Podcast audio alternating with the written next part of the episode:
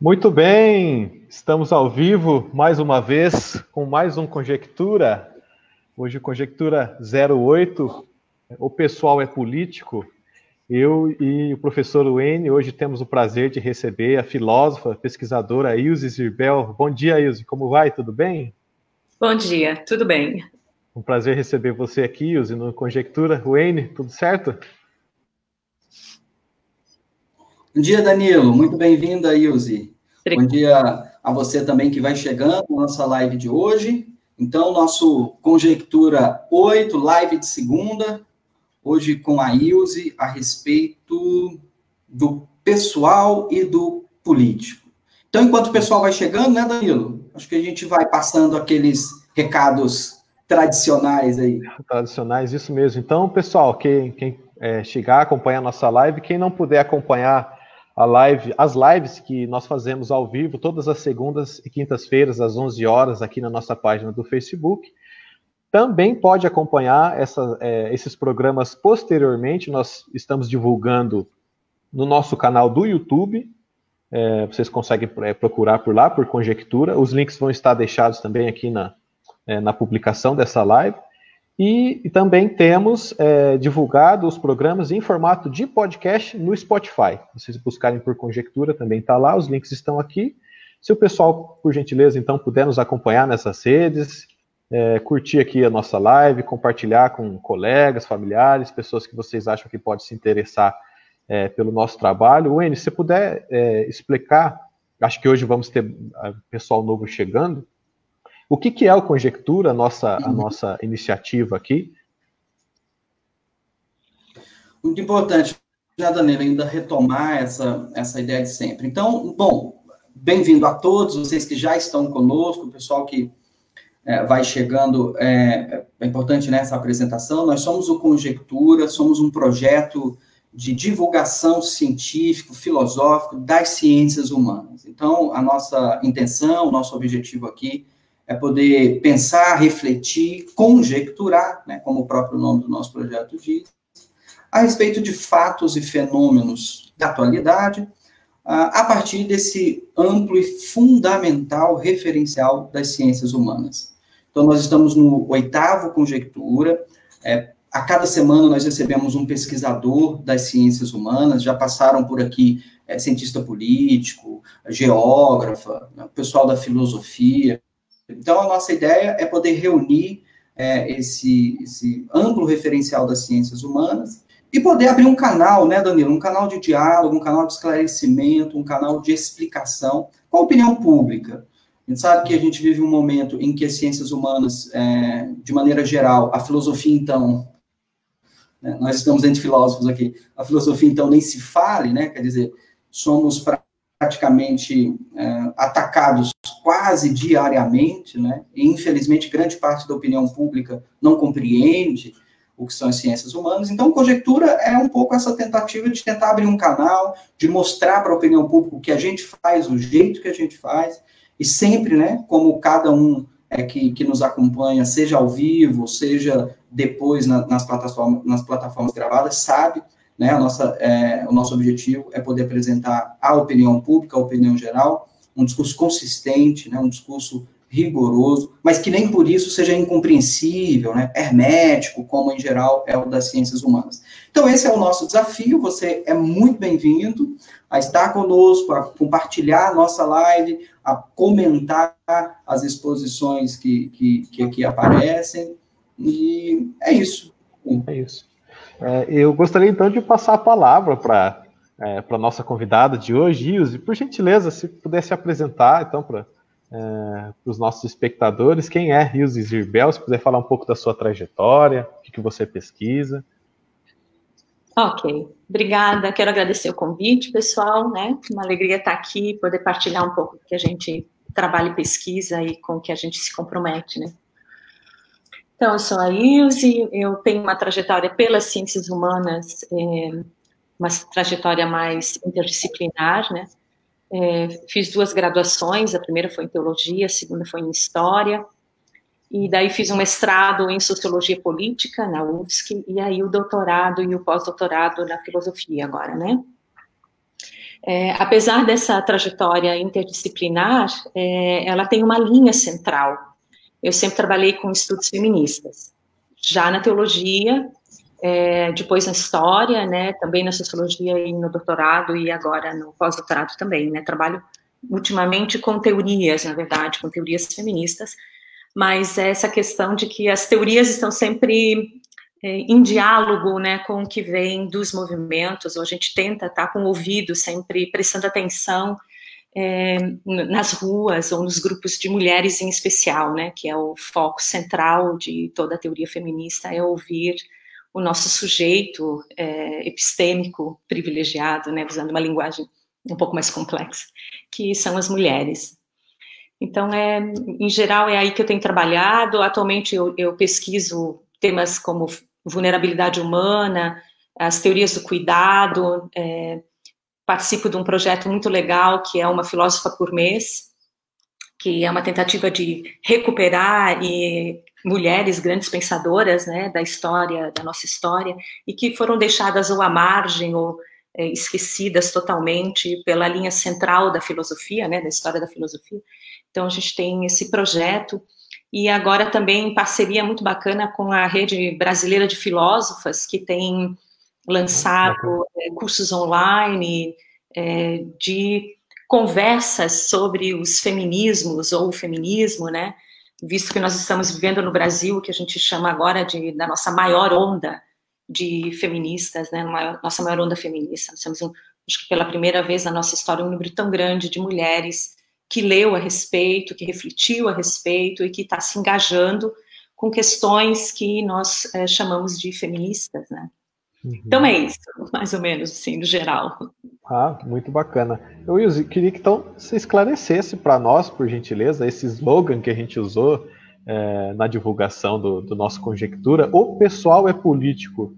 Quer dizer, esse, esse slogan ele já indica, então, que é, há uma série de questões que é, pode-se assim dizer, corriqueiramente ou cotidianamente, nós tendemos a acreditar que elas dizem respeito à nossa vida é, privada, mas que, na verdade, são questões concernentes ao, ao vamos dizer assim, a nossa vida social, né?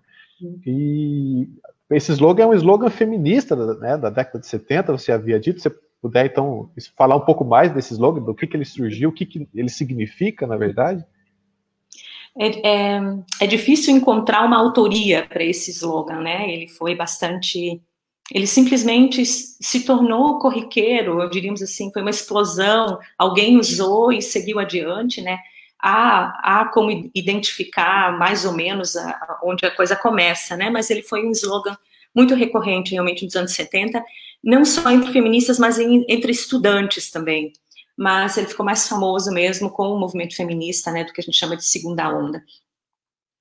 E é, foi uma espécie de, é um, foi um desafio é, para nossas sociedades em geral, essa questão do pessoal político, porque as mulheres nesse período histórico começaram a questionar é, uma série de situações e uma série de questões que pareciam dizer respeito ao mundo do privado, ao mundo doméstico, ao mundo das relações pessoais, mesmo afetivas, né?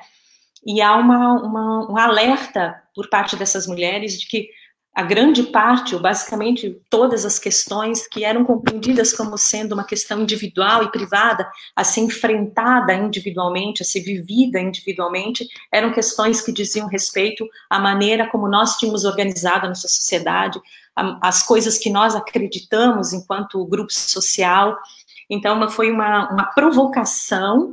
É, em especial, parece que está atrelado ao que nós chamamos de feminismo radical, né, um feminismo que nos anos 70, procurava identificar as raízes de um fenômeno geral, que era o fenômeno da diminuição, da humilhação e da opressão, da sujeição das mulheres. Então, na tentativa de compreender esse fenômeno, uma série de é, conversas, é, discussões, teorias foram disseminadas e partilhadas pelas mulheres desse período histórico, né? E essa, então, esse chavão, esse slogan, né, de que o pessoal é político, é, surge nesse período, né, é, com, uhum. nesse, mais ou menos nesse contexto, né, e ele era simultaneamente direcionado à família, as questões de sexualidade, ao mundo do doméstico, e era devolvido de volta para a sociedade como uma questão que devia ser enfrentada e pensada coletivamente, né? Problemas vividos no privado, em especial a questão da sujeição das mulheres, era uma questão a ser pensada é, coletivamente e era uma questão política. Então, vem daí o slogan, né? Sim. Tem uma qualidade muito grande ainda, né? O, o Ilse, Diga. E já na origem, alguma referência concreta ou específica ao problema da violência doméstica, porque a gente conhece bem, né, aquele, aquele famoso ditado popular tão, tão disseminado na nossa cultura, de que em briga de marido e mulher ninguém mete a colher, né, é, nesse sentido do, da sujeição que você fala, é, é, claro, hoje isso é uma evidência, né? Quer dizer, é, eu quero saber se do ponto de vista da origem do, da, da, da, fórmula, ele já, já fazia uma referência explícita ao problema da violência ou não exatamente? Com certeza. É, comentei que eu, que eu tenho essa trajetória longa é, de, nos estudos feministas, né? Então, eu me sinto uma observadora, é, tanto do que eu consigo identificar ou captar, que vem dos movimentos sociais, em especial feministas, e ao mesmo tempo eu fico tentando ver o que está sendo produzido no campo dos estudos feministas nas universidades, né? E é muito interessante é, de perceber essa coisa do quando eu observo as teorias dos movimentos dos tempos históricos como há questões que se modificam, né? Novos temas que entram em cena e o quanto o tema da violência é um tema recorrente, né? Ele não desaparece da, de cena. É, há uma todos os anos quando nós passamos o dia 8 de março, por exemplo, é, existe aquela aquela coisa, né, na realidade social que vem como uma espécie de denúncia para com os movimentos feministas, é, de dizer, olha, as mulheres já conquistaram tanta coisa, há quem diga que conquistaram tudo, etc., né? E como se não houvesse mais a necessidade de movimentos organizados de mulheres como os movimentos feministas, né? Como se tudo já tivesse sido resolvido por conta da grande modificação que nós é, realmente efetuamos dentro da nossa realidade social, é, em especial nas nossas culturas ocidentais, né? Mas é, o tema da violência é um tema que não saiu da pauta nunca. É, ele é a prova mais evidente do quanto é, essas lutas continuam sendo necessárias e importantes, né? E, e, que há alguma coisa dentro da nossa cultura que, por mais que a gente mexa nela, né? Por mais que o lugar das mulheres é, modifique, é, disso nós ainda não conseguimos nos livrar. Então, é, Sim, o pessoal é político, eu acho que a, a questão da violência é o ponto, é, é, o, é o, extremo mais triste e mais é, evidente, de alguma maneira, também, né, dessas questões.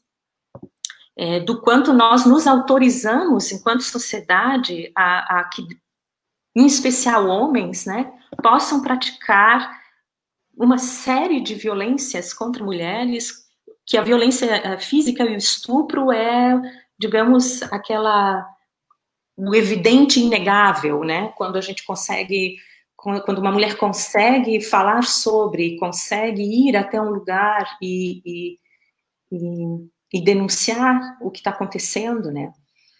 E nesse momento de pandemia, é, essa questão está ficando, tá, né, explodindo novamente? Mais uma vez, ou ela nunca deixou de ser grave, né? Mas os casos têm aumentado. E. O Izzy, desculpa te interromper. É, enquanto você falava, eu, eu dessa questão da, da, da, violência, eu já fui justamente atrás disso e aqui encontrei uma, é, um dado da pesquisa Mulheres Brasileiras nos Espaços Público e Privado. E esse dado aponta um aumento de 50% da violência contra as mulheres em virtude do confinamento por coronavírus. Quer dizer, é, é, tem outras matérias que apontam é, um salto um pouco menor, mas ainda assim um agravamento é, é, dessa questão da violência contra a mulher. Quer dizer, é uma coisa assim que, como você bem colocou, né, perpassa e evidencia, é, pode-se assim dizer, uma, uma relação de sujeição, pode-se assim dizer, e que agora está ficando ainda, ainda mais claro, ainda mais evidente e mais necessário ainda de, é, de ser tratado. Uhum. Né? É. é, eu acho que nós estamos vivendo uma situação que é uma situação que é, faz com que os ânimos né, se alterem. Então, se nós já, so, já temos os dados é, né, de que a violência é um fenômeno recorrente dentro das casas, em especial, né, é, mesmo em momentos, vamos dizer, comuns, corriqueiros, tranquilos, né, imagine quando as coisas saem um pouco dos eixos, ou saem bastante dos eixos, como é o caso da, da situação que nós vivemos agora, né? Então há muito nervosismo, há muita tensão, há muita. E temos o fenômeno especial extra que também nunca foi resolvido entre nós, que é a questão do, do trabalho, das atividades que acontecem dentro do âmbito da, do doméstico, das famílias, né? Então, nossas, as mulheres estão sobrecarregadas. Na grande maioria das casas, as crianças estão em casa o que já cria um, um ambiente constante, diferente daquele que se está acostumado no dia a dia, né? Então, é uma sobrecarga muito grande sobre as mulheres, em especial. Sim. O... Claro, essa sobrecarga Desculpa, pode falar. Os homens, né? Há uma sobrecarga também sobre os homens. A tensão é vivida por todo mundo, né? O fato é que nós temos uma cultura que autoriza a, a, aos homens a resolver parte dos problemas no murro, no grito, né, no tapa, enquanto que para as mulheres isso não é autorizado. Então, nós mulheres crescemos recebendo é, sinais da nossa cultura para um posicionamento mais de paz. Desculpe. Nós somos é, é, constantemente sinais passados para nós é de calma, recua, não uhum. agride, né? E mais ainda, procure encontrar saídas ou soluções não violentas. Então, no geral, há uma, uma, uma cultura da pacificação para o bom, para o bem e para o mal, digamos assim, né? Muito mais presente entre nós mulheres. Então, é, nós tentamos resolver as questões de outra maneira, enquanto que há uma autorização para que os homens resolvam de maneira violenta. Então, quando nós estamos num ambiente de tensão geral, né, é, a violência aumenta em casa mais agora, já que as ruas em vários lugares estão é, policiadas ou mais interditadas. Né? Então, o ambiente doméstico está um ambiente explosivo. Sim, é, sem sombra de dúvida. Um, se o ambiente doméstico já era um ambiente de diálogo, de tentativa de resolver em parceria, seja lá quem são as pessoas que estão nesse ambiente, né? Podem ser só mulheres, há muitas famílias onde são mulheres que tocam uh, o, o, universo familiar sozinhas ou com alguma parceria, às vezes são as avós, né? Não é sempre que há uma figura masculina nesse ambiente, mas é, é, e se há, ele pode ser o filho, o esposo, o, o, o namorado, pode ser o padrasto, né? É, muitas vezes, e se não há diálogo, se não há, não há o hábito da, do respeito mútuo, né, é, estamos em ambientes com potencialidade explosiva e de violência. Isso, então, é visível agora, dos dados que conseguem sair né, do doméstico. Porque nós temos esse problema. Aquela história de não meter a colher, né? Uhum. Faz parte do, do, do, da nossa dificuldade de pensar que o pessoal é político. Nós ouvimos o grito, nós ouvimos a discussão, a violência da parede ao lado, né? Da casa ao lado, e não sabemos como nos comportar. Não sabemos o que fazer porque achamos que é uma questão privada. É, e daí a, as pessoas que estão ali vivem esse enfrentamento muitas vezes sozinhas, né? Num grau de violência que é variado, mas que pode ser muito grave.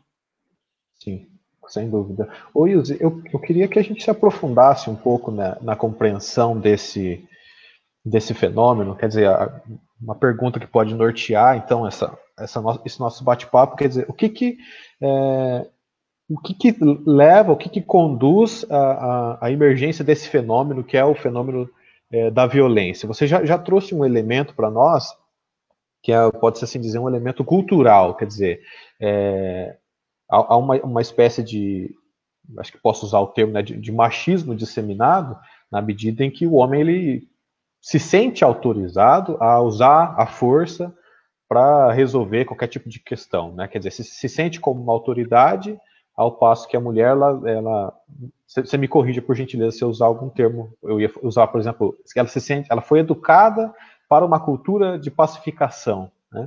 no sentido assim de, de calma, né? De, de, de, ter sempre soluções não violentas. Eu queria entender um pouco mais é, como, como que a gente consegue enxergar essa, essa a reprodução de, dessa, dessa cultura, tanto do lado é, da violência quanto do lado da pacificação por parte da, da mulher. Uhum. Eu acho que é, eu sempre digo, quando é, quando é uma questão só, um problema só, é muito fácil de identificar e todos estaríamos, teríamos noção da coisa, né? Mas é uhum. justamente porque é, nós não estamos falando de uma coisa única, facilmente de identificar, que ela é tão complexa e que ao longo de décadas, ou agora, inclusive, nós, nós podemos falar de mais de um século de movimento de rua, né, de mulheres, se nós levamos em consideração grande, a grande movimentação das sufragistas no final do século XIX, em vários lugares do mundo. Então, nós estamos há mais de um século com militância e movimentação forte que vem e vai da cena pública é, com é, protagonistas em maior ou menor número, né, mas um movimento de resistência, um movimento de enfrentamento das questões sociais que não resolveu, não deu conta de resolver essa questão, né. Então, isso já é um indício de que os elementos são vários, né. É, aí agora eu entro um pouco no campo da, da, da, das, das teorias, né, muitas respostas tentaram ser dadas para que fenômeno é esse, né? Para tentar compreender o que tudo está em jogo, como isso é organizado, como é que isso funciona de maneira tão disseminada entre nós. Uhum. É, então, nós temos é, conceitos, né? Como nós, há grupos que vão identificar problema no, no, né, na questão do patriarcado, num tipo de sociedade em que há uma, um domínio generalizado dos homens, ou a ideia de que é, o homem é que é, um homem é que deve liderar, ou os homens é que devem dizer o que é o certo e errado, ou que dão as regras, e as mulheres são subalternas aos homens. O, o conceito de gênero chega para dizer isso de uma outra maneira, porque parece que ainda resta a pergunta de é, como é que este sistema se instaurou então, né, chamado de patriarcado por alguns grupos feministas. O, a, o campo dos estudos de gênero vai tentar é, compreender isso de uma maneira quando ele identifica, quando faz uma diferença entre o que nós temos em nós, seres humanos, como biológico, né, ou como o que, o que, o que seria uma, uma, uma natureza nossa, né, e do que é dado pela nossa cultura. Então, esse, esse campo dos estudos de gênero fica, tenta compreender é, esse, o que eu chamo de sistema, então, né, esse sistema de gênero. E tem feito, tem resultados muito interessantes em suas reflexões para tentar compreender, para tentar explicar, né, o, do que é que nós estamos falando. Então, nesse campo de pesquisas, há pistas no sentido de que, por exemplo, nós já temos uma, uma, uma sociedade estruturada que já tem seu conjunto de crenças, que já estabeleceu regras de como toda criança tem que se comportar quando ela entra dentro dessa sociedade. Nós já temos papéis estabelecidos de como meninos e meninas devem se comportar ou devem ser. E aí nós identificamos, podemos identificar que as coisas funcionam em meio a sociedade numas arenas, vou chamar de arenas, né? Nós temos o mundo do simbólico, das coisas que as crianças veem como representando o lugar que elas devem ocupar dentro dessa sociedade, né? Nós temos o plano da identidade, nós temos as instituições, então nós temos imagens, ideias, uma série de elementos que nos dizem como é ser um ser humano, ou como é ser uma mulher, ou ser um homem, ou ser um gay, ou ser uma lésbica dentro dessa nossa sociedade que nós vivemos. E no pacote dos comportamentos de como nós deveríamos ser, é, vem essas pistas. É, e junto vem o que nós não deveríamos ser. Então, nesse jogo do que, de como devemos e como não devemos ser, entram em cena o que a gente chama de estereótipos, né? Então, homens e meninos são incentivados a ser e a se comportar de uma determinada maneira, que implica é, poder fazer uso de violência. É, como é comum nós ouvirmos nas famílias um comportamento, é, em relação a um comportamento de um menino que está sendo levado, que está sendo desrespeitoso muitas vezes, que está uhum. é, sendo ativo, né? Não se, não se vai, às vezes, em direção a esse menino, dizendo você não deve se comportar dessa maneira, ou isso você não deveria fazer, mas nós costumamos ouvir, ah, é menino. Sim. Pode, está autorizado a desrespeitar, a ser, está né, tá autorizado a uma série de coisas. E no caso das meninas, é, é mais comum nós ouvirmos que ela não deva fazer alguma coisa, porque ela é menina. Em geral, há um, né, um, um puxar, um, um, né, um segurar, nós tolhemos as meninas quando elas correm, nós tolhemos as meninas quando elas querem subir em árvores, quando elas fazem perguntas, às vezes consideradas audaciosas, ou em territórios considerados mais públicos, não, isso não, não diz respeito a você, isso diz mais uhum. Respeito aos meninos, né? Então, nós acabamos criando um, um fenômeno de comportamento grupal mais ampliado, mais geral, é, para mulheres e meninas, que é o que, que é muito complexo, no sentido de que mulheres precisam observar muito é, para descobrir por onde ir, é, observar como podem se comportar, o que podem dizer. Mulheres precisam estar antenadas para antecipar é, questões. Tem que saber antes quem vai estar com fome. Tem que ter a refeição pronta é, antes.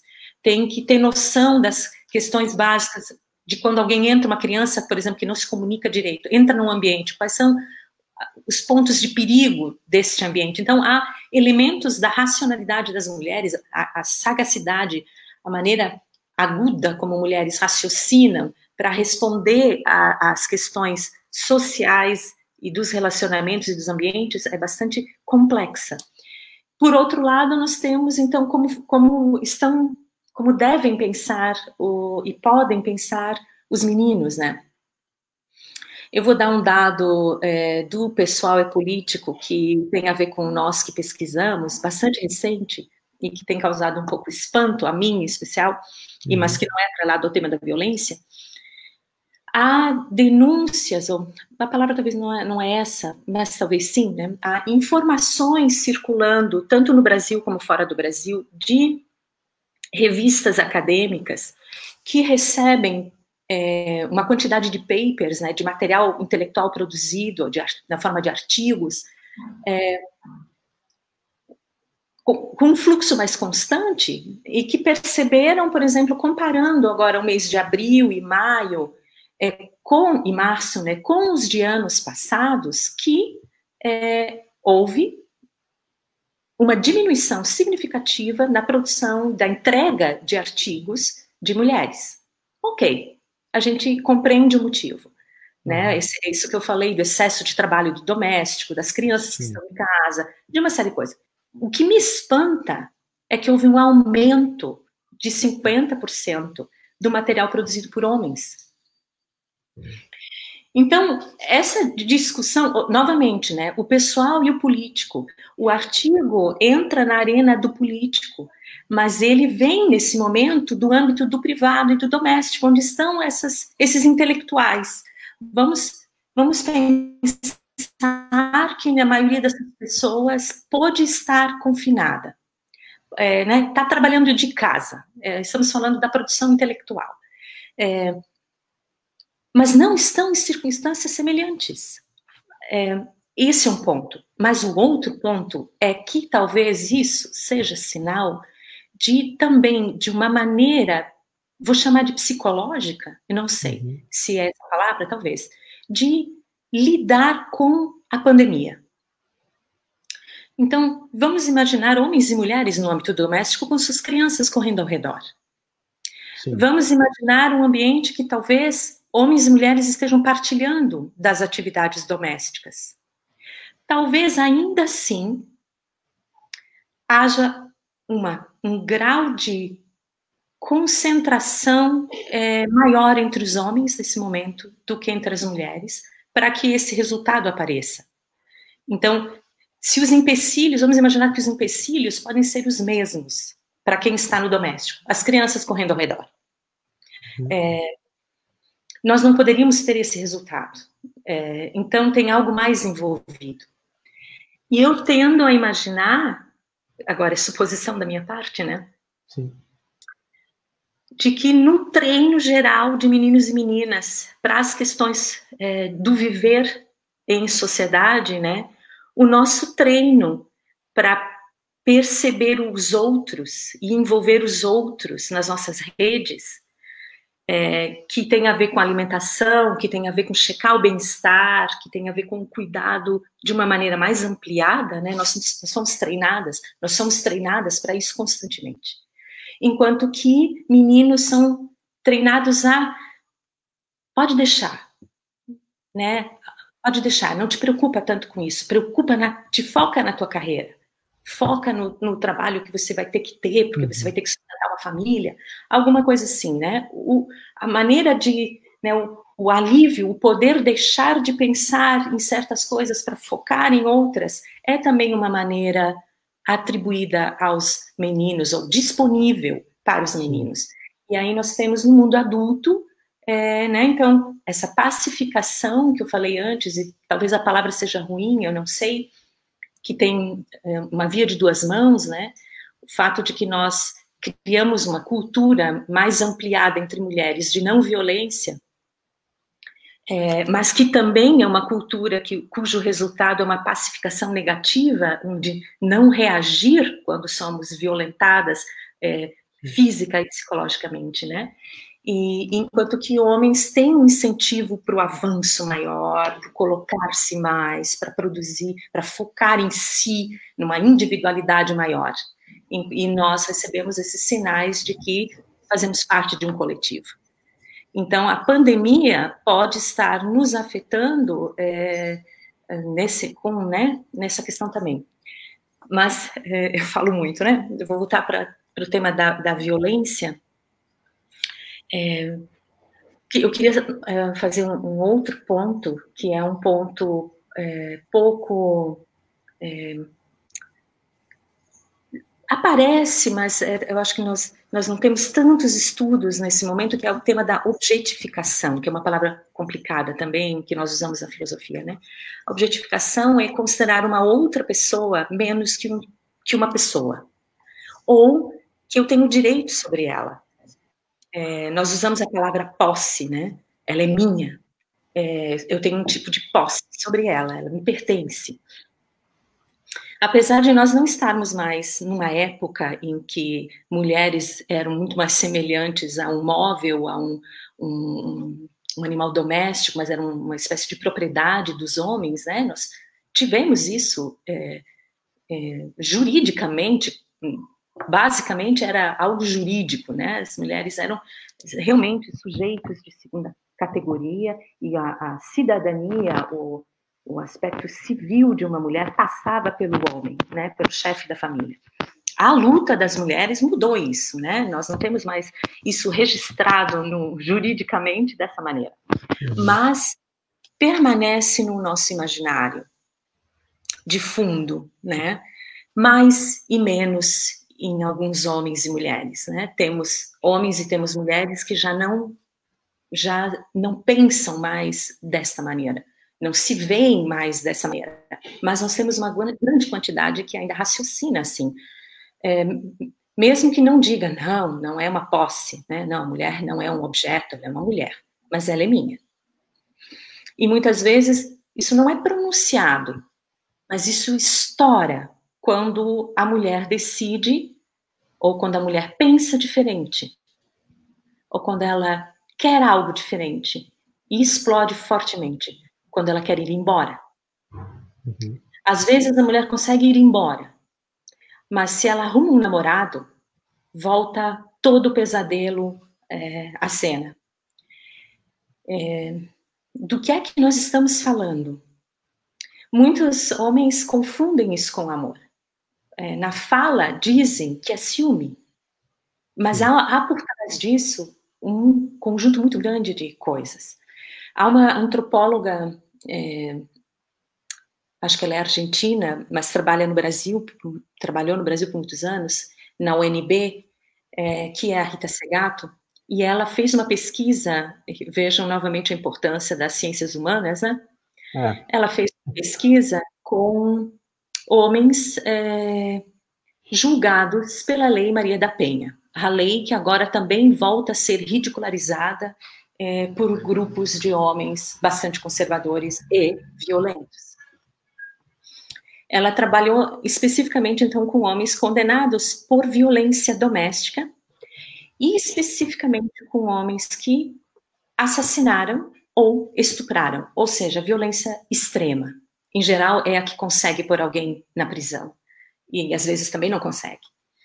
E é muito interessante o material da Rita, porque em um determinado momento ela diz assim: de que há uma espécie de mandato da masculinidade é, na nossa cultura, que atrela a masculinidade a poder e que a nossa cultura oferece determinados elementos como símbolo de poder. Um deles é o dinheiro, né? um deles é o status social, a classe.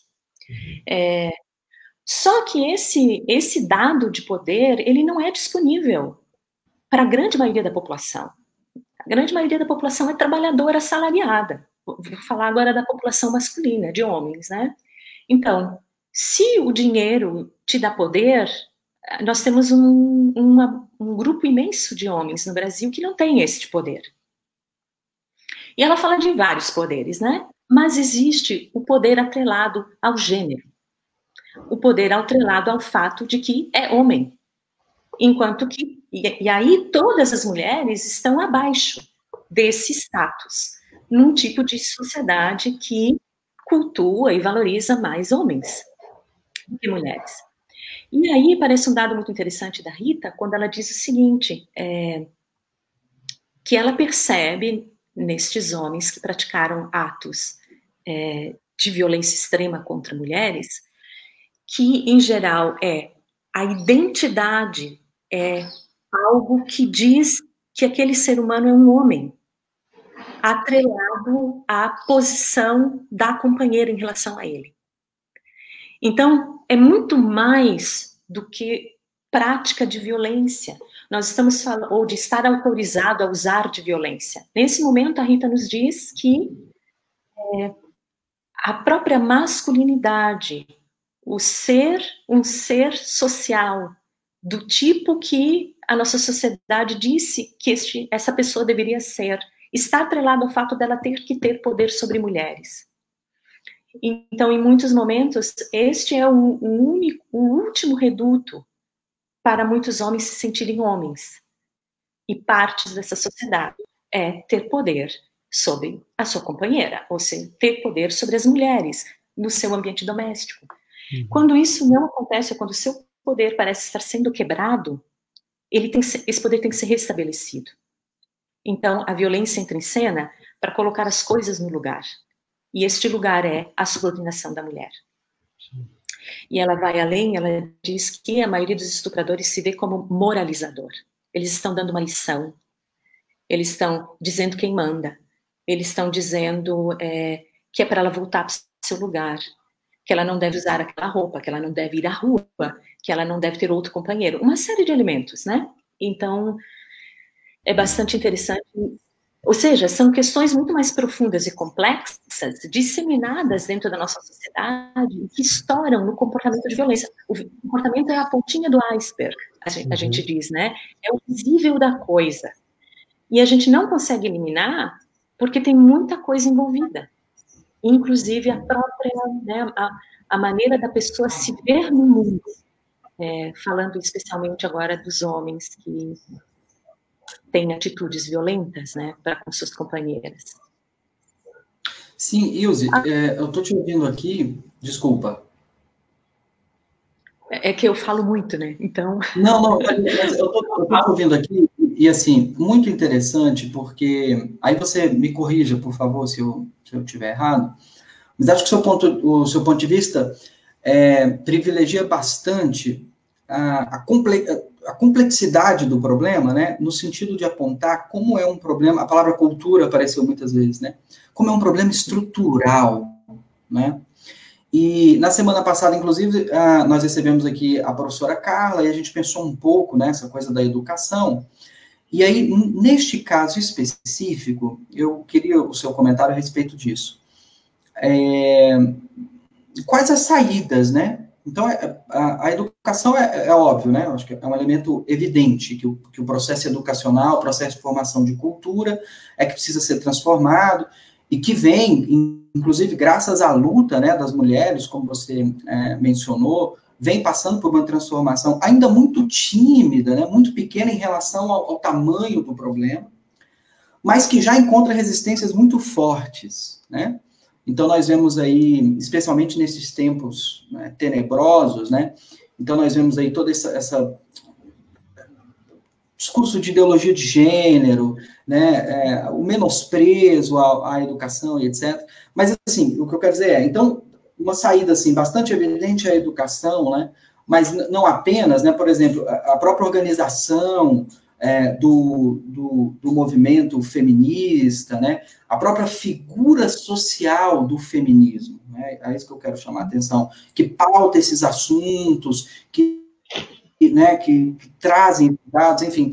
Queria que você dissesse assim, quais são as, as, as, as vertentes de saída que você tem enxergado, né, assim. Então tem o processo da educação, tem esse processo da, da, de pautar a opinião pública, né, e eu queria que você pensasse muito na opinião pública que nos ouve agora, bom, que nos vê agora, que, que parece que não que tem uma dificuldade enorme de compreender, né? Por isso a caricaturização, né? A ridicularização a respeito do feminismo, tal. Então, se você pudesse tocar um pouco nesse sentido das saídas e, e de é, explicar para a opinião pública, né? É, isso que que você está dizendo do ponto de vista de perspectiva. Assim.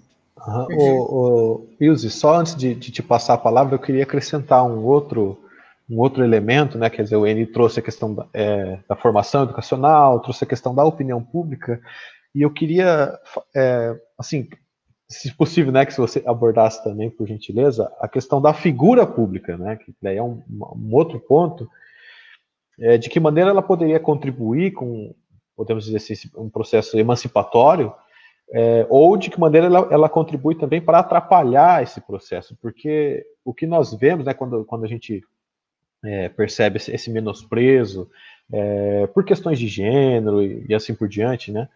É, é, de que assim é sempre uma figura pública de destaque que, que tem relevância, que tem é, notoriedade, visibilidade da sociedade, é, que, que, quando traz isso à tona, isso parece que gera um impacto que, que pode-se assim dizer que se dissemina.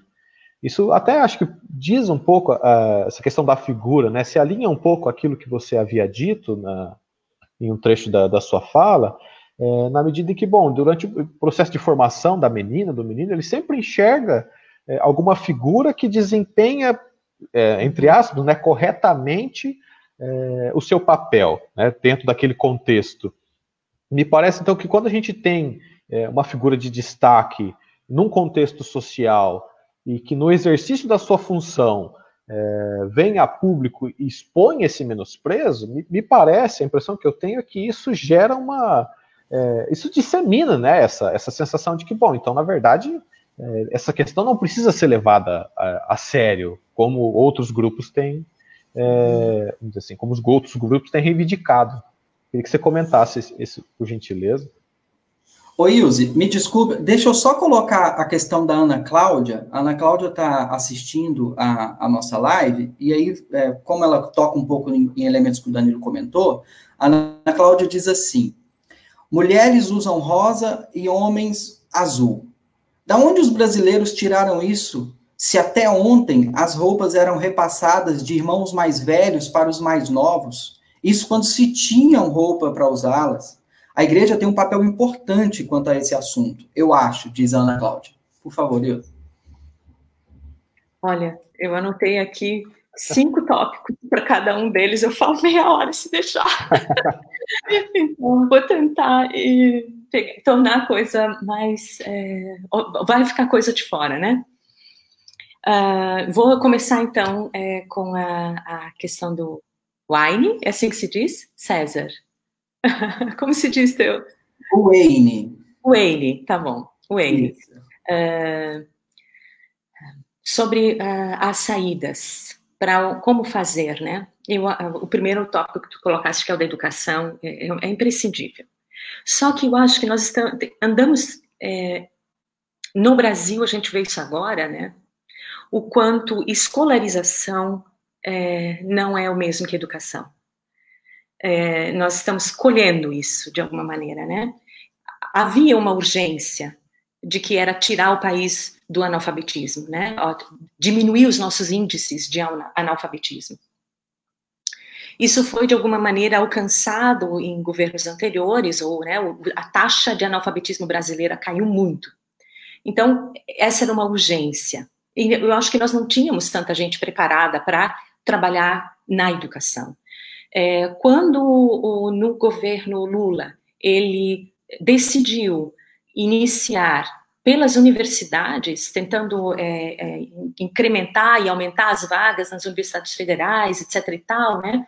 Houve, é, houve uma crítica grande. Eu passei um tempo pensando naquilo, pensando, mas, né? Começou de cima, devia ter começado de baixo, aquela coisa toda, né? Fiquei um tempo encucada com aquilo, é, não sabendo se eu concordava com aquilo, é, essa coisa nada toda. Mais tarde, vendo o, a, a, o, todo o movimento que foi para é, dar, uh, possibilitar a muitas professoras que estavam em sala de aula a fazerem uma, a sua graduação é, em pedagogia, pelo menos, é, com EADs, e a gente tem críticas muitas, né, e, e, e sérias. Ao EAD, ao ensino à distância, né, é, e eu tinha ainda mais, algumas foram diminuindo em verificar, ao verificar esse fenômeno, eu percebi que atrás dessa questão estava esse tema, né, de que nós precisamos é, auxiliar quem leciona, nós precisamos auxiliar quem vai para a sala de aula, para que nós tenhamos um fenômeno que vá para além do, do, da, do letrar-se, né, que tem a ver com uh, a reflexão, a percepção ou, ou, ou, conseguir dar nome para alguns problemas que nós temos, né? Então, é, eu sempre digo que o sentimento de injustiça é algo anterior ao conceito de justiça e que qualquer criança percebe. Qualquer criança, sem ter ainda linguagem, percebe no ambiente do doméstico o que não é justo, o que é injusto. O injusto que é a maneira como o pai trata a mãe, o injusto é, da situação de meninos e meninas, que irmãos podem às vezes mais do que as irmãs. Esse sentimento, ele é, as crianças se revoltam muitas vezes contra isso. E nós vamos apaziguando é, as questões que acontecem no pessoal e que são reflexo do político, né, que são reflexo da maneira das nossas crenças coletivas, né? Então a educação ela é ela é mais, né? Ela é, ela ela precisa acontecer de um, de um outro nível. Mas, sem dúvida, ela, é, ela tem um papel importantíssimo. Mas tem um teórico que a gente briga um bocado com ele e que ele é muito, muito importante para as teorias da justiça contemporâneas, que é o John Rawls. Quando ele chega e fala né, que a família é uma das instituições é, sociais mais importantes e que por isso a justiça tem que dizer, tem que ter algo a dizer, ela tem alguma coisa a ver com a família. E a nossa bronca enquanto feminista com ele é quando ele conta com um senso de justiça vindo na, né, ao longo da socialização de crianças, ele conta no mundo adulto que nós temos um senso de justiça aprendido dentro de casa. Novamente, né, lá no pessoal e no doméstico, nós estamos vendo uma quantidade imensa de injustiças, e são injustiças de gênero. e se estabelece no doméstico, no familiar. Como atingi-lo, então?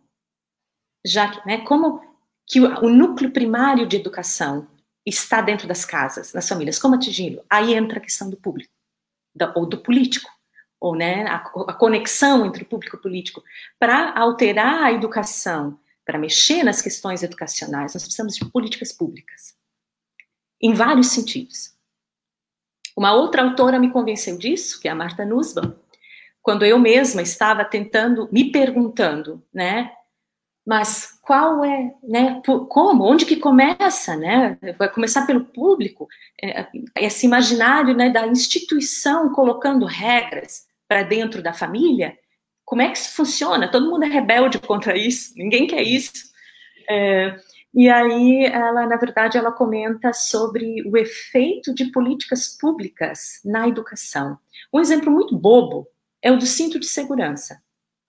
Quando o cinto de segurança virou regra, eu, me lembro da gritaria, eu me lembro de muita gente que tinha raiva de ter que usar o cinto de segurança, que circulava nos, no, nas cidades menores sem o cinto de segurança. E a polícia parava e obrigava. Era uma intervenção direta no privado, na vida das pessoas que, quando entravam dentro do seu carro, achavam que podiam, tinham direito de fazer o que queriam dentro do seu carro. E era uma questão de, de salvar vidas, de, de né, e foi implementado. Foi uma política pública obrigatória que surtiu um efeito. Então, quando nós temos, percebemos que há questões graves dentro da realidade social que precisa ser, precisam ser lidadas, como vidas que podem ser salvas, e aí nós entramos no nosso tema da pandemia, é, questões que são graves, nós precisamos de políticas públicas. É, nós precisamos de apoio, auxílio, inclusive para aquelas pessoas que nunca pensaram nisso, né, que não, não veem, que, que, que aprenderam isso dentro das suas casas, das suas famílias, que os homens são superiores às mulheres, as mulheres devem obedecer, que as mulheres pertencem aos homens. Quem, sim, aí vem a questão da igreja, né? Do, do, de quem são, os, onde estão os lugares que fazem isso, que já fazem isso, para o bem e para o mal, né? Nós temos as vozes públicas e os espaços religiosos são as igrejas são espaços em que muito pode ser passado. É, né? Eu conheço pastores e pastoras com uma consciência é,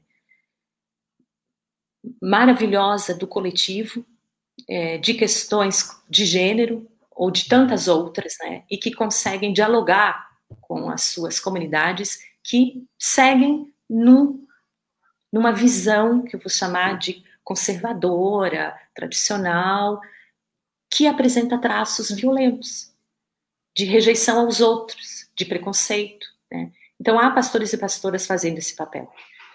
E há pastores e pastoras reforçando o, o de sempre, né? reforçando a, a violência é, que está nas entrelinhas. Mesmo que eles digam que é, né, eles, não, eles não são a favor da violência, de que homens batam mulheres dentro de casa mas eles são a favor de que as coisas, em geral, não mudem, né? Então, que, ou que várias coisas não mudem. E ali, dentre elas, nós encontramos né, gatilhos, sutilezas que dão nessa realidade de opressão e violência de mulheres, né?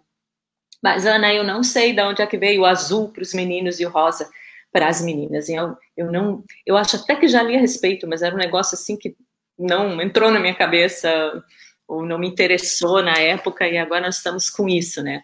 Ou a questão do consigo lembrar de algum outro exemplo, né, de, da, da proibição de roupas, vestimentas femininas para homens, né? Numa cultura é, em que homens não usam vestido e saia ou túnicas, uhum. como usam no Ocidente, no Oriente né? Então, na nossa cultura, a saia e a túnica e o vestido estão proibidos, enquanto que em outra cultura é o que existe, é o próprio do homem, né? Entre os árabes, entre os judeus ortodoxos e etc, né? Então, o rosa e o azul também é uma convenção nossa, né? Da nossa É que é, é, faz parte do pacote do que é apropriado para uma criança quando ela nasce, né? Nós dizemos você vai por aqui, você vai por ali, porque nós temos uma diferença dentro da nossa sociedade é, de comportamento e por N motivos, pode até, até ter acontecido inicialmente sem uma hierarquia de valores envolvida, né? Que a gente chama de, de divisão sexual do trabalho, né? Mulheres vão é, caçar e homens vão cozinhar, assim como há culturas que fazem isso, e há culturas em que homens vão caçar e mulheres vão cozinhar, como uma forma de organização social, mas que não né, pode não implicar em diferença de valores. Na nossa implica. Na nossa implica numa diferença de valor. Hoje, a questão da figura pública que, que eu havia comentado, você acha que é, ela, ela, desempenha mesmo esse papel né, na reprodução é, dessa cultura de opressão? Eu estou pensando é, na conjuntura atual mesmo, né? É, uhum, que vem uhum. o sujeito lá e fala, né? É, não te estupro porque você não merece, né? Coisas desse tipo. Você acha que é um entrave mesmo para a emancipação? Como, como que você enxergaria? Como que você avaliaria é, que papel cumpre? Nesse caso específico que você está citando, o entrave acontece é, numa dimensão de tentativa de. É, porque ele traz, tira do, do privado e coloca no público um grupo de pessoas que pensa assim, ou que pensa parecido, né? Da, autoriza é, falas que estavam sendo. É, ou né, visões de mundo e falas que estavam sendo consideradas por um, eu arrisco dizer, um grupo maior de pessoas como não mais aceitáveis, quem se sentia mal é, no seu comportamento, como estando tendo um comportamento já não mais aceitável, respira, vem para público dizer o que estava certo, é, né? Eu que estou certa, vamos recolocar as coisas no lugar. É um movimento do, né, do, do conservadorismo. O conservador é o que tenta se manter. É, manter um, o seu mundo como está para manter o seu lugar nele. Então é muito comum que homens sejam bastante, né, que nós encontramos um número muito grande de homens mais conservadores. Não posso negar que as mulheres também estão, né, fazem parte de uma mentalidade. Né, temos um grande grupo de mulheres que também são conservadoras e que também procuram manter o seu lugar de privilégio em relação a outros fatores sociais nessa disputa né, do conservadorismo com uma nova mentalidade. O conservador ele está em perigo de perder o que ele tem, né, ou alguma coisa, em geral, seu status. Então, essa figura pública aparece e, e, e, e, pronuncia coisas que antes já, que já estavam a caminho de não serem mais aceitas, ou já não eram mais aceitas, vem em cena todo mundo que se sente ufa, né? Então, eu tenho meu lugar ao sol. É um desserviço, com certeza.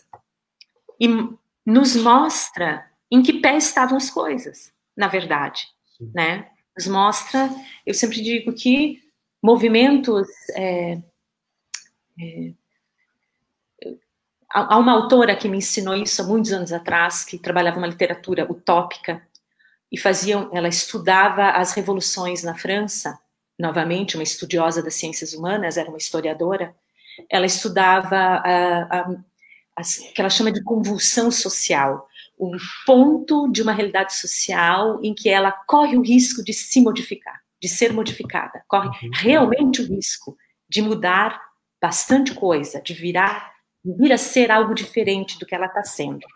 É, é muito difícil, e ela diz o seguinte, que numa situação dessas, a possibilidade de que é grande, porque você, o mundo que você vive e que você acreditou que era assim, pode mudar de uma maneira que você não sabe mais direito seu lugar nele. E isso é um ponto, é, né? E as revoluções, em especial na França, que é, foi o que ela foi estudar, ela diz: há um momento que é preciso negociar por causa do pânico. É, é necessário recolocar coisas no, num lugar delas para dar uma sensação de garantia de que está mudando, mas não vai ser uma, uma, revol uma revolução tão grande, uma revolta tão grande. Não, certas coisas vão ficar no lugar. Quais são as coisas que precisam voltar para o seu lugar? O modelo que sempre foi a família, as relações entre os gêneros, né? É, a igreja muitas vezes entra em cena para dizer as coisas ficam de uma certa maneira, elas são basicamente eternas, é, atreladas ao divino, e o econômico. É, alguma garantia para as classes precisa ser dada. Essa, esse é o diagnóstico da Rio Sassi, que é a Michelle Rio Sassi, que é essa autora que eu li, com quem eu trabalhei nesse é, momento histórico, né? Então, isso me chamou muita atenção, é, e na nossa realidade brasileira, isso fez sentido para mim.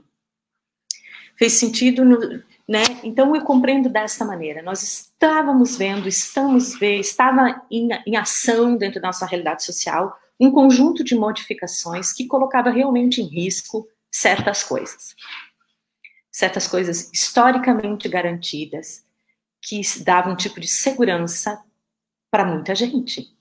Então a, a, né, a possibilidade de, de convulsionar, de mudar a realidade social de tal maneira é um risco. E aí acontece esse, esse contramovimento, né, de tentativa de salvar o máximo possível do mundo dado. E se a Ryosassi estiver certa, essas três áreas são sempre evocadas, é, dizia ela no seu livro, né? A questão da família, a questão da religião e a questão da economia. São evocadas como forças que podem manter certas coisas no lugar, né? Nós estamos falando de, de, de força social consolidada, de tradições de mentalidade, de formas de funcionar é, e de pensar consolidadas e que nos acalmariam. O que fica para mim de esperança é que, eu sempre digo, né, estava se avançando três passos, voltamos atrás em alguma coisa, mas a gente não perde os três. Essa é a minha uhum. esperança. Sim. Não tem como botar essas milhares de mulheres de volta para casa não tem como é, é, de volta para casa nesse sentido de voltar a configurar um papel de submissão tal é, que não, né, que realmente possam ser submetidas de uma maneira coletiva tão forte, né? O divórcio segue funcionando. Mulheres têm o direito de é, sair de relações violentas ou de se separar. Não é fácil de fazer, não é nada fácil, mas já existe uma garantia na lei e nós não vamos retroceder nessa garantia. Então, eu acho que nós vivemos isso. Sim, a figura pública né, ajuda ou atrapalha muito, mas é, a realidade social, uh, tal qual ela está dada no país nesse momento, né, a gente diz que estamos resistindo, né, eu acho que temos condições de resistir bastante por um bom tempo ainda, né, não, não vamos perder tudo. É, e é, é, um jogo de forças. Né? Nós, vamos, nós estamos aí fazendo nossa pressão, segurando as pontas. É, estamos, sendo, estamos sendo conservadores também em alguma medida, né, Ilse? Na medida é, que a gente tenta conservar todos os, os avanços, todas as conquistas que nós tivemos ao longo de, de tantas lutas, né? É. Vejo que nosso tempo para a conversa também está terminando, né? É, e foi muito, além de muito bom, foi muito bonito, Ilse, ouvir essa confissão de esperança, né? Acho que é isso mesmo, acho que, assim, é, você como pesquisadora é, nos reafirma, né, nessa esperança, né, de que hum, nós não vamos retroceder, né? Então... Terminar bastante. Muito obrigado, né, antes de tudo, e mais, e mais uma vez né, Danilo? É, eu acho que a Ilse ela trouxe assim uma infinidade de elementos que a gente pode é, refletir a partir deles, né, uma, inclusive várias referências bibliográficas. É, a gente já está então encaminhando, né, já passamos aqui de uma hora, encaminhando aqui para o fim da, da, nossa live.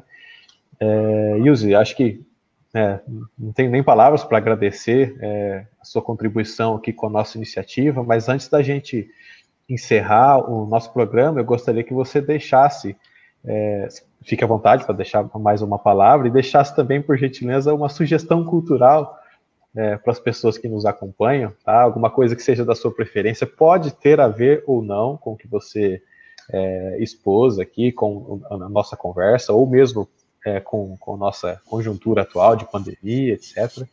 Mas fique, fique à vontade, um livro, uma série, um filme, um documentário, alguma coisa que, que você goste. Okay. Antes ainda, Ilse, deixa eu, uh, me perdoe, eu vou trazer de novo a Ana Cláudia, os nossos participantes aqui da live, e aí é também uma mensagem que você pode considerar. A Ana Cláudia diz assim, acho que retomando um pouco o argumento anterior, né, em que ela mencionou a, papel das igrejas, né, então ela diz assim, eles são a favor que as mulheres se silenciem e escolhem papéis determinados para as mulheres, fazem um desserviço quanto a isso. Essa é a minha opinião, mas agora eu não tenho como confirmar isso. Eu só vejo e assimilo essa ideia e tento remar contra. Jamais vou deixar de gritar ou fazer qualquer coisa que o homem pede. Tem que pedir com jeitinho, senão a briga começa. Putz, queimei a batatinha que eu estava fritando, a culpa é de vocês. Ai, é, é, ela me faz pensar numa, na questão teológica, né? Que é importantíssima nesse momento no Brasil também apesar de poucas pessoas conhecerem, nós temos também, existe também uma teologia feminista, né? E uma coisa que talvez seja interessante de comentar e que vem do, nas pensadoras, as teólogas feministas, né? É o quanto a, a fala em nome de Deus, né? É, sempre foi é convencionalmente pensada e vista por nós como é, está quem representa esta voz de Deus comumente é um homem tradicionalmente foi assim, né, por muito tempo. Algumas uh, instituições uh, já não vêm desta maneira, e, e, digo instituições mesmo, né, algumas igrejas, uh, nós temos essa primeira divisão no cristianismo, que é o catolicismo, depois ele abre para as igrejas protestantes, e há, por um, muito tempo os protestantes eram considerados hereges para os católicos, depois o protestantismo ganhou um espaço que nós chamamos de institucional, então, nós temos hoje as igrejas institucionais protestantes, as presbiterianas, as metodistas, as adventistas, as, as luteranas, né? São consideradas institucionais. Depois nós temos um outro movimento que é o das que estavam fora das instituições, então que foram classificadas como pentecostais ou, ou é, com o nome de evangélicas também no Brasil, né? Que tem se institucionalizado à sua maneira, criado é, estrutura algumas mais e outras menos, né?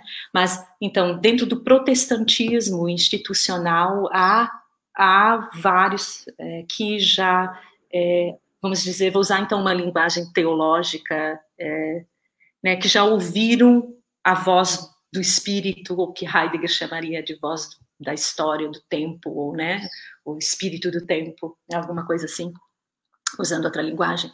É, e fizeram suas reflexões teológicas e, e, e, a, e, chegaram à conclusão de que não fazia sentido certas crenças, que essas crenças, no fundo, seriam contrárias à, à concepção que eles têm de Deus, de, do divino, do que é, é, do que deveria ser pensado e vivido é, por nós no campo da, da religião, das religiosidades ou da fé. É, então, nós temos eh, já grupos que não que, que praticam outra teologia, né? Mas, no geral, nós temos uma tradição longa, muito longa, de homens interpretando, dizendo de si que eles interpretam a voz divina, que eles, que eles representam a Deus. E aí sim nós estamos num território complicado, bastante complicado, é, para uma série de questões, né, porque eles se colocam é, como representantes de uma força e diante de uma população que quer um rumo e quer e que crê, e que tem fé e que aceita as palavras de seus líderes religiosos. E daí nós temos um grande problema. Né? Não, tô nem, não vou nem entrar na questão dos líderes falsos, dos líderes religiosos que têm suas igrejas para enriquecer. Nós temos vários na cena pública.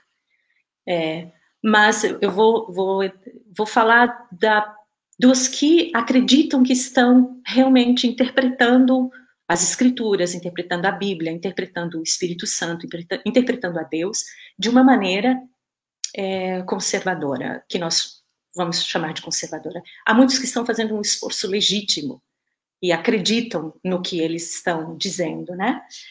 E, mas nós entramos no problema que é o, justamente da interpretação. É, nós sabemos que a Bíblia não é vivida e, e lida ao pé da letra, porque senão nós teríamos que estar praticando uma série de coisas que têm a ver com o mundo da antiguidade. É, tem, tem uma série de elementos dentro do texto bíblico que são realmente elementos próprios de um tempo histórico que nós chamamos, então, nas ciências humanas, de antiguidade. E é preciso interpretar, é preciso atualizar. Essa interpretação passa pelas pessoas que estão trabalhando com o texto bíblico. Né? Essa, essa hermenêutica na linguagem filosófica, né?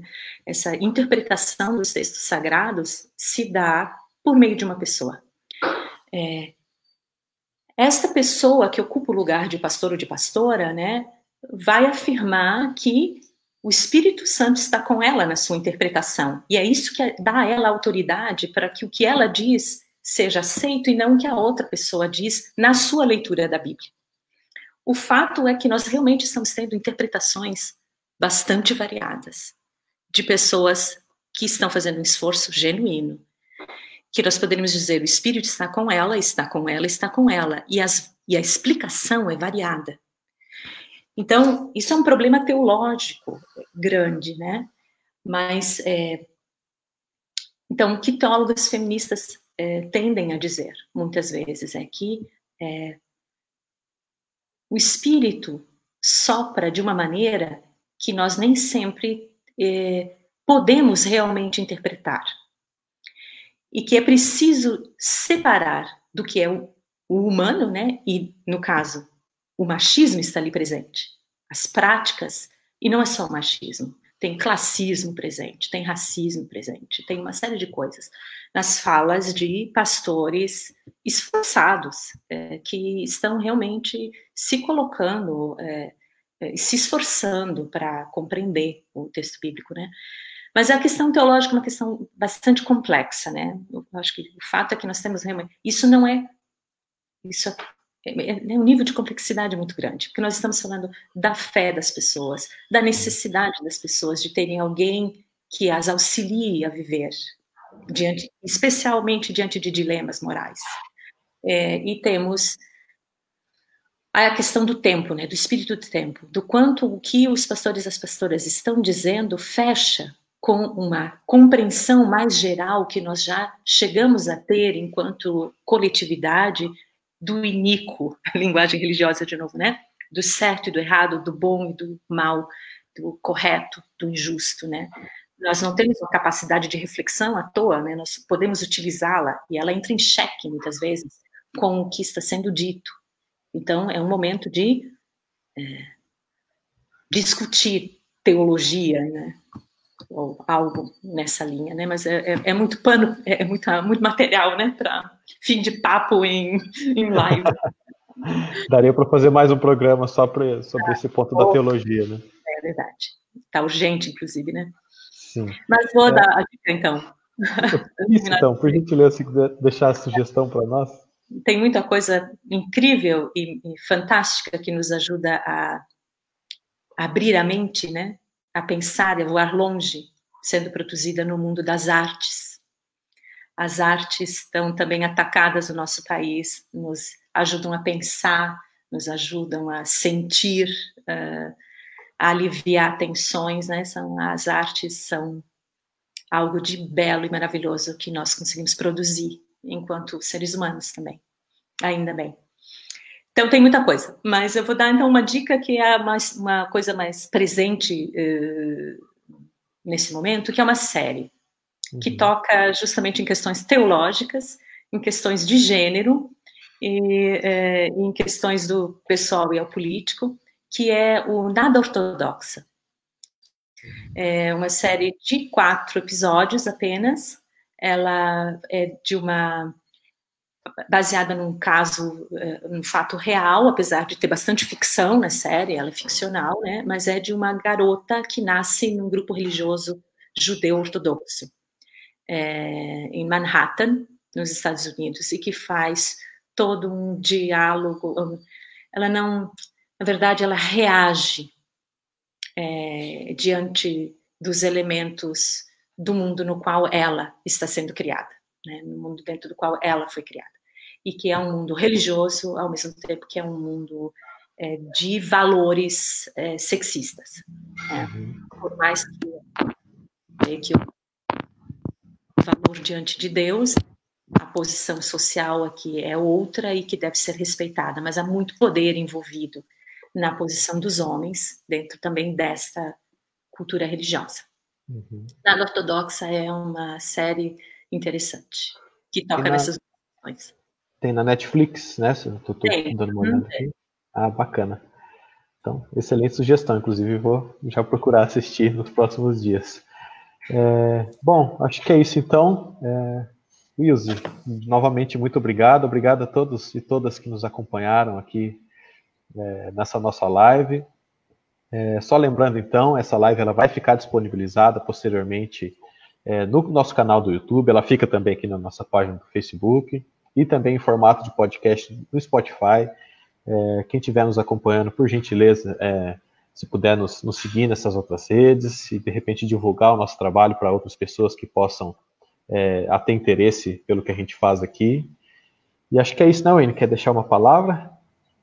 Só agradecer o convite. Confesso que medo dessa live. César, quer falar? Não, por favor, Ilse, por favor, continue. Eu, então, agradeço, né? Estava nervosa. Ah, imagina. Acho que foi, foi super bacana o nosso papo. E... Conversar, né? E são temas necessários e importantes para o nosso contexto, né? Então, agradeço muito ter podido falar sobre eles também. Sim. É, eu gostaria só de agradecer muitíssimo a, a riquíssima contribuição da, da Ilse, né, que trouxe é, de uma maneira tão tão bonita, né? Tão singela, tão calma é a Ilse, né, Daniel? Muito assim, clara, né? Passa até uma serenidade, né? Então, é, parabéns, Ilse, pelo seu trabalho, pelo seu trabalho de pesquisa, pela, pela sua reflexão, né? Pela contribuição que você pode nos, nos oferecer. Quero agradecer também àqueles que participaram, né, da nossa live, que estiveram acompanhando, Ana Cláudia, João Marcos, ah, tem também a Júlia, enfim, a Maiara e o Jefferson, e você que nos acompanhou, né? Ah, nós temos, então, é, como de costume, a nossa live de quinta, né? Em que a gente volta para poder repercutir, desdobrar, né? Algum ponto ou outro ainda da, da riquíssima contribuição da Ilse. Então, na próxima quinta, é o mesmo horário, a gente volta a se encontrar para poder ainda pensar um pouco é, a partir do que a Ilse é, nos, nos forneceu, né, esse problema do, do pessoal e do político, enfim. Então, eu só agradeço a todos vocês e até a quinta, né, Danilo? Até a quinta, então. Muito obrigado a todos e todas. É isso? Nos vemos. É isso.